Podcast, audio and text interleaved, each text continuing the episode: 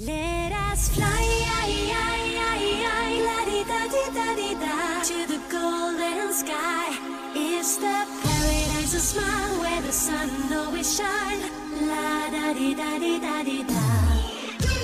生活在广阔的天地之间啊，没完没了的爱与恨把内心填满，曲曲弯弯，左左右右，每天都在向前。回头看看大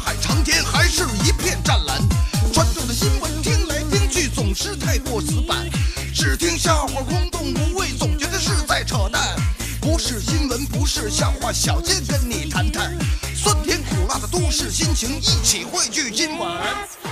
都市杂货铺，小贱主持。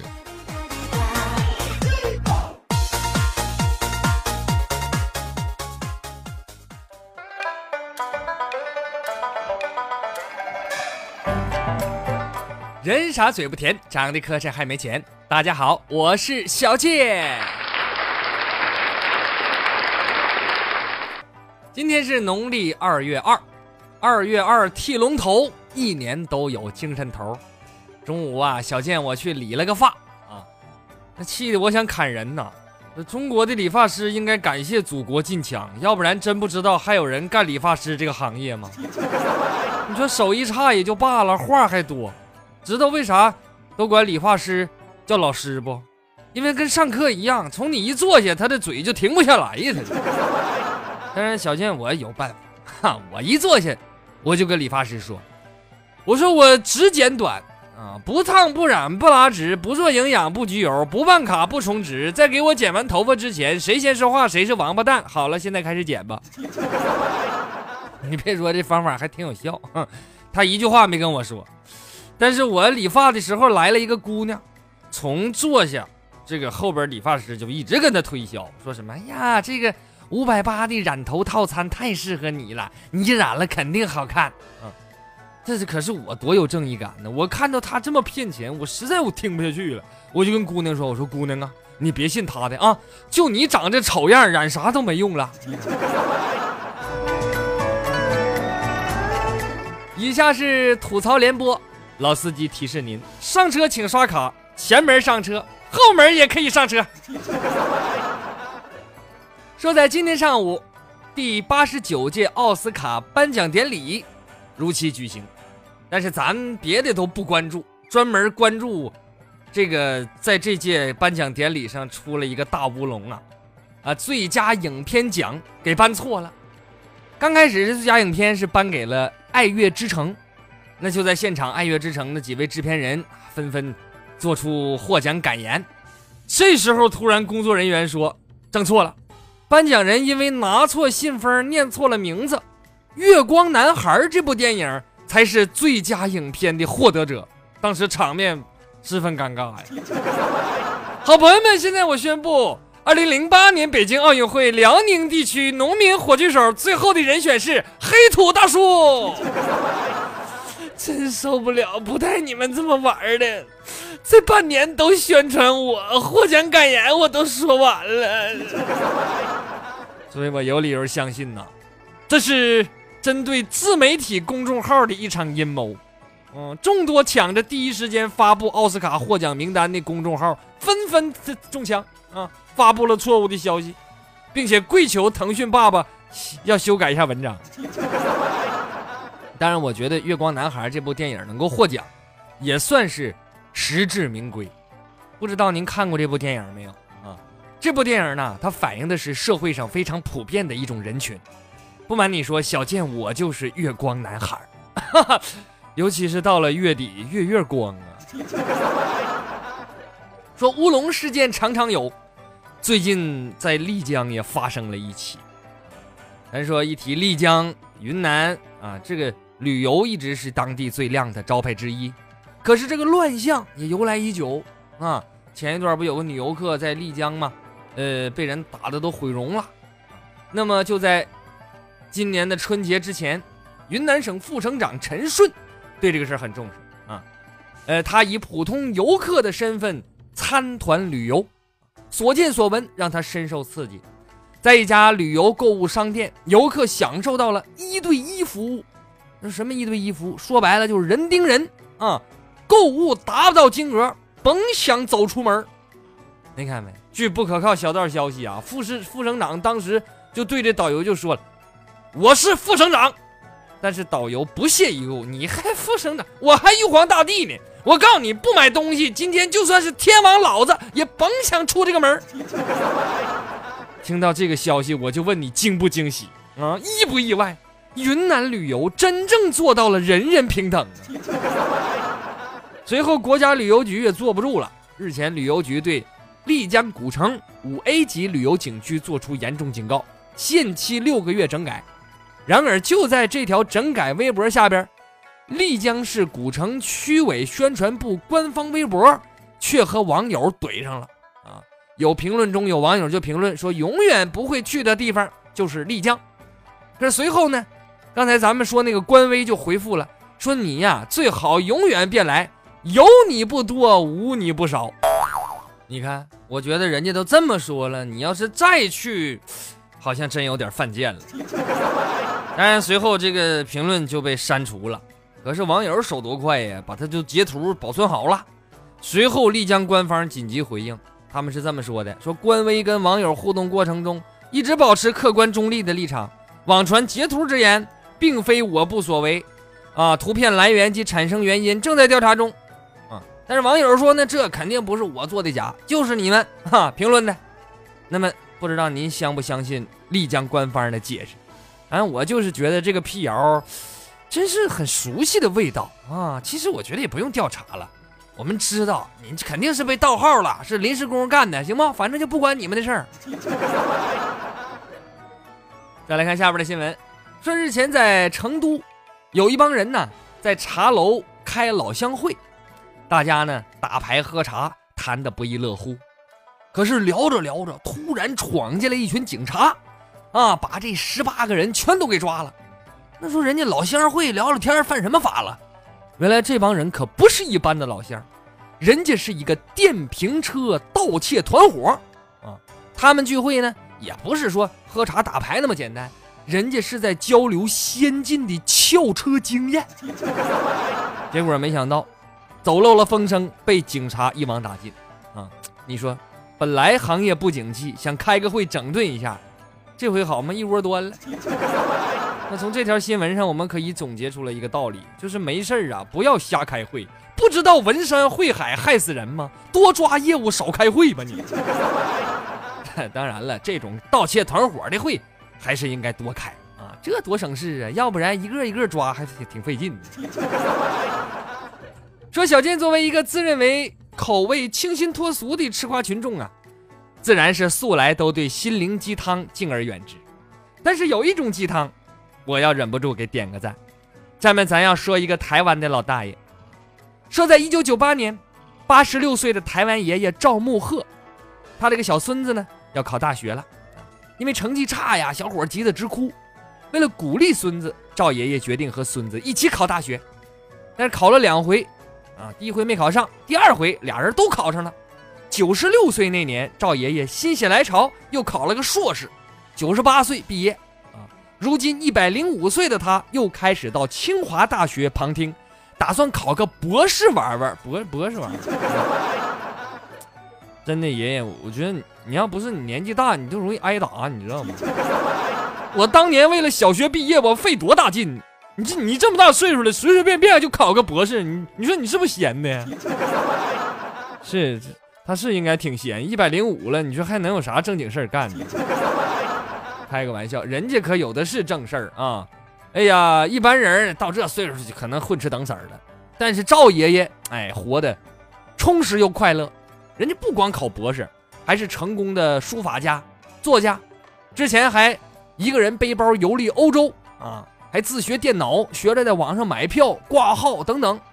刚退休的隔壁老王就纳闷他说：“老赵啊，你说你都要死了，你还学这玩意儿干什么呢？”赵爷爷听了哈哈大笑啊，可是我现在还活着呢。来，朋友们，让我们一起干了这碗上个世纪的鸡汤。这正是啊，人谁不顾老，老去有谁怜？莫道桑榆晚，为霞尚满天。再来看下边的新闻，说日前据媒体报道。小龙虾今年起将走进湖北高校，成为正式专业。湖北江汉艺术职业学院自2017年起开展校企合作办学，通过单独招生考试录取，培养普通专科层次的小龙虾产业技能型人才。毕业颁发普通专科毕业证书，由当地龙虾产业发展局及相关企业还给安置工作呢。我觉得这个专业非常有前途啊，呃，至少有油焖方向、麻辣方向和十三香方向可以选。据不可靠小道消息，新东方烹饪学校听到这个新闻之后，马上就表示了，说他们早就和蓝翔合作推出了用挖掘机炒小龙虾的专业，欢迎大家报考。那么问题来了，小龙虾专业都有了，请问皮皮虾驾驶技能专业在哪里？我想报名。同时，我们可以预见，鸭脖专业、重庆火锅专业、夫妻肺片专业和穿山甲专业也不也不再遥远了。说日前在云南西双版纳边境线上，警方打掉了一个跨国贩毒团伙。啊，在云南某镇有几个无业青年呢，到农贸市场。买了三百五十万的冥币，然后用这个冥币呢上缅甸去购买毒品进行贩卖。西双版纳警方在他们毒品交易成功，双方准备返回的时候，一举将他们截获，当场查获冰毒可疑物三十七块，重二十点八一公斤。来，大家看没？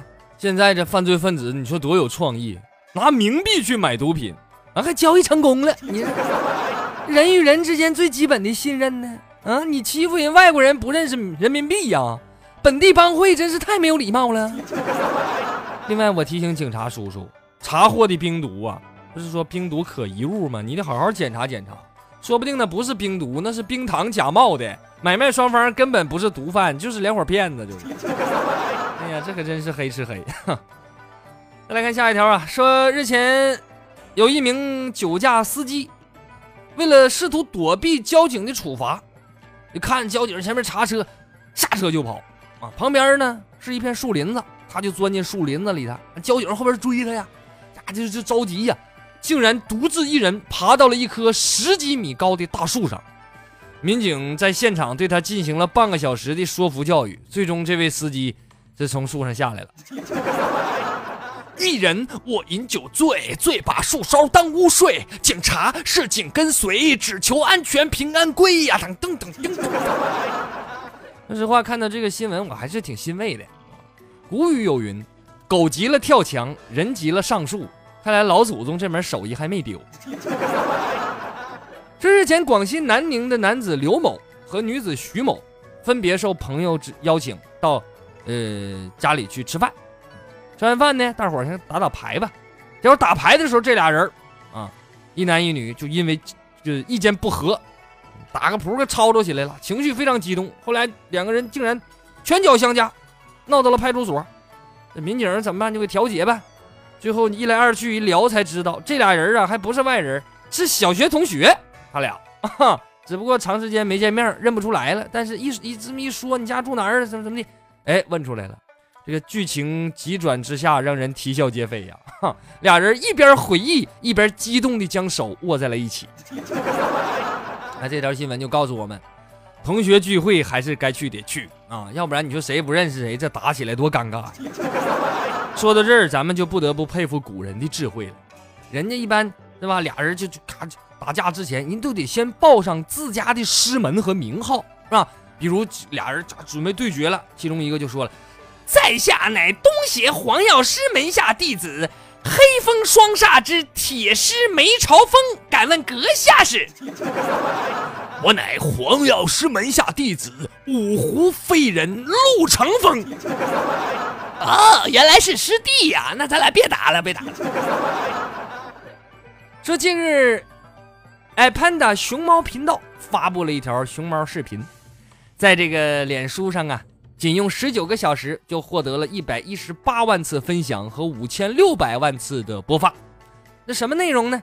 说有一个熊猫宝宝叫奇一啊，这熊猫宝宝 爱好挺独特，不爱竹子，爱抱大腿。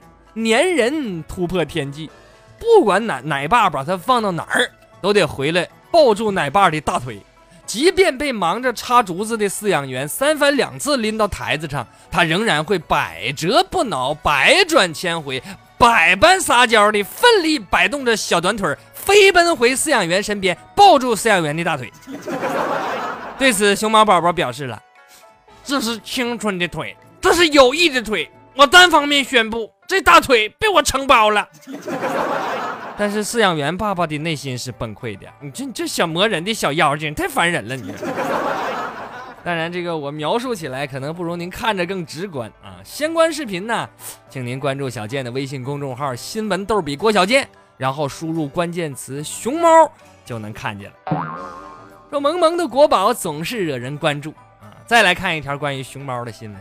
二月二十二号，旅美大熊猫宝宝回到了四川都江堰。回国之后的宝宝一点也不紧张，摇头晃脑啊，十分开心。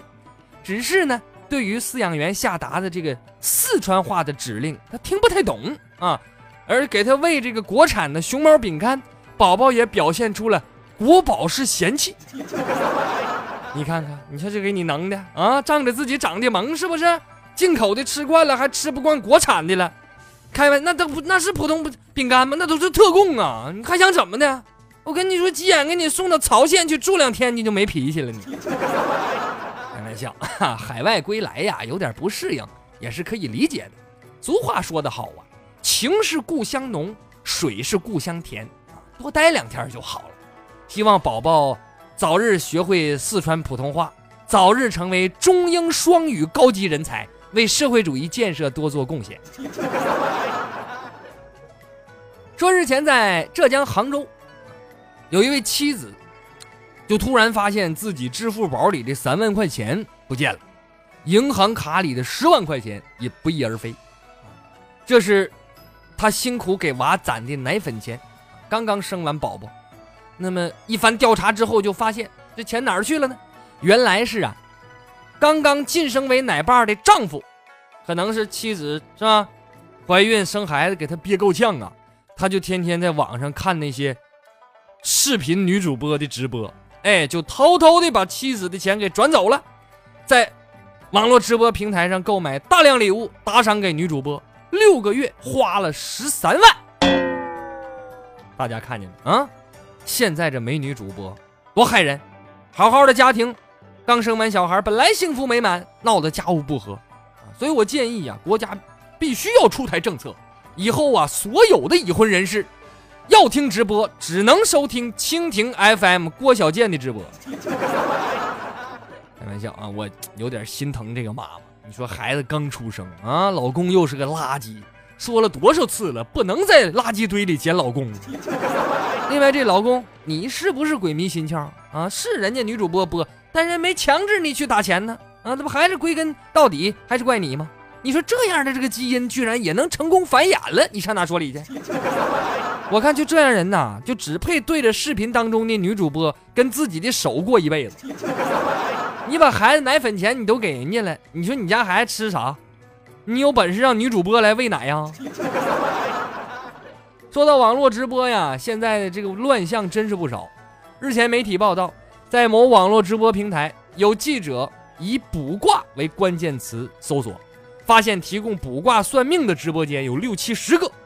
这些卜卦网络直播间这个收费标准不尽相同，有的是免费的，但是需要排队。可是人家不给你话说全了，说两句，你要想知详情，那就得交钱了，是吧？有的直播间呢，可能明码标价，从几块钱到一百块钱不等啊。呃，同时所谓的这些大师啊，还有很多联系方式，手机号、QQ 号、微信号什么的啊。你要详细问呢，你可以加人家，反正总有一个号能给你补上一卦。那么，在调查这种卜卦网络直播间的时候，记者发现各大网络直播平台都倡导绿色直播，对直播内容进行二十四小时在线巡查，并且都有封停传播违法违规、低俗、暴力等不良信息账号的公告。有的网络直播平台在他们这个管理方法中还明确写禁止宣扬邪教和封建迷信。但是在这样的明文规定之下，卜卦这种啊，什么看风水呀。这种网络直播仍然是大行其道，专家就说了，国家相关法律明确规定啊，像这种宣扬封建迷信的内容绝对不允许。可是现在仍然出现这样的情况。听到这儿，大家可能明白我啥意思了啊！咱们的节目当中呢，也多次说到关于封建迷信的新闻和故事，我呀不好说的太多，希望各位好自为之吧。说这个封建迷信呐，害死人！为什么呢？这有无数的例子摆在面前，我随便给大家举个例子，也是最近发生的一个新闻啊。说这个在河南，河南某地呀，有一个法院的执行干警就。要抓捕一个长期外逃的老赖王某，欠人钱不还的叫老赖啊。那么执法人员到了之后，王某看了一眼法官，明白咋回事了，就起床啊，走到客厅，呃，面对着他们家摆着一个太上老君的塑像，点上三炷香，双膝下跪，默默祈祷，嘴里还念念有词：“请神灵保佑我不被抓走吧。”那玩意儿能好使？执法人员来了，你给太上老君上三炷香，人不抓你了，你不走不行啊！嗯，被执法的干警强制带回了法院。你说这不是可笑吗？我跟你说，还太上老君，你可别闹！太上老君就是个炼丹的，你求他有什么用呢？说在英国呀，有一个二十四岁的女孩叫艾玛，最近呢，她到一家电视台上班。应聘到那上班，可是上班才五分钟，屁股还没坐热呢，就因为长得太好看而被开除了。啊，就说你长得太美了，你应该去走 T 台当模特去，你别在我们这儿干了。哈，他说是不是当天他打扮的太夸张了？没有，他说他就穿了个 T 恤和牛仔裤，擦了点口红，没有很夸张。他不认为自己有什么不合适的地方啊。呃，他还自嘲呢，说也许啊，这公司只是想请一个相貌普通。穿着朴素的人，呃，我去了可能会让人分心吧。但是单位那边不那么说，人家表示说开除艾玛呀，是他业务能力不行，跟长得好不好看压根儿没有关系。那我就不明白了，人就上班五分钟，你就能看出来业务能力不行啊？那是怎么看出来的？所以我估计开除妹子的这个主管啊，她可能是个女的，看艾玛长得好看，她气的很。那说到底长啥样呢？还是请您关注小健的微信公众号“新闻逗比郭小健”，输入关键词“美女”就能看见了。当然了，这个女主管的这个心情啊，我也是能理解啊。毕竟呢，大家都希望自己能长成朋友圈里那样，但现实中大多数人都长成身份证上的样子。另外，通过这条新闻，相信大家也能知道小健我为什么能在《都市杂货铺》栏目。犹如常青树一般屹立不倒，就因为长得丑嘛？说北欧国家冰岛日前呢展开了一场旷日持久的全民大讨论。那么讨论的话题是什么呢？也能能引起全国人民的关注啊！这个话题可了不地了，话题就是菠萝应不应该作为比萨饼的配料。那么就在最近，冰岛总统。古德尼·约翰内松都惊动了啊！人家煞有介事的发了一份声明，表示不支持菠萝这个披萨上放菠萝，建议披萨披萨饼上应该放海鲜。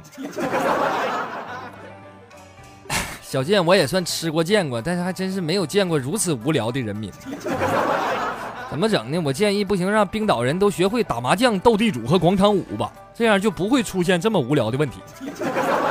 你说一个披萨饼上放啥能咋的？你们肯定是没吃过榴莲味的披萨饼吧？你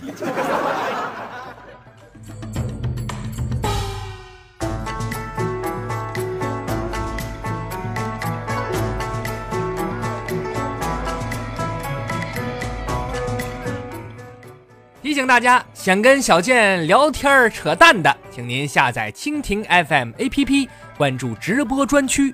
每周三、周六晚上九点，小健会跟各位听友实时互动。实在没赶上直播的，还可以在小健讲段子专辑里收听录音。最后，欢迎关注小健的微信公众号“新闻逗比郭小健”，还有小健的新浪微博主播郭小健，会有更多精彩内容奉献给大家。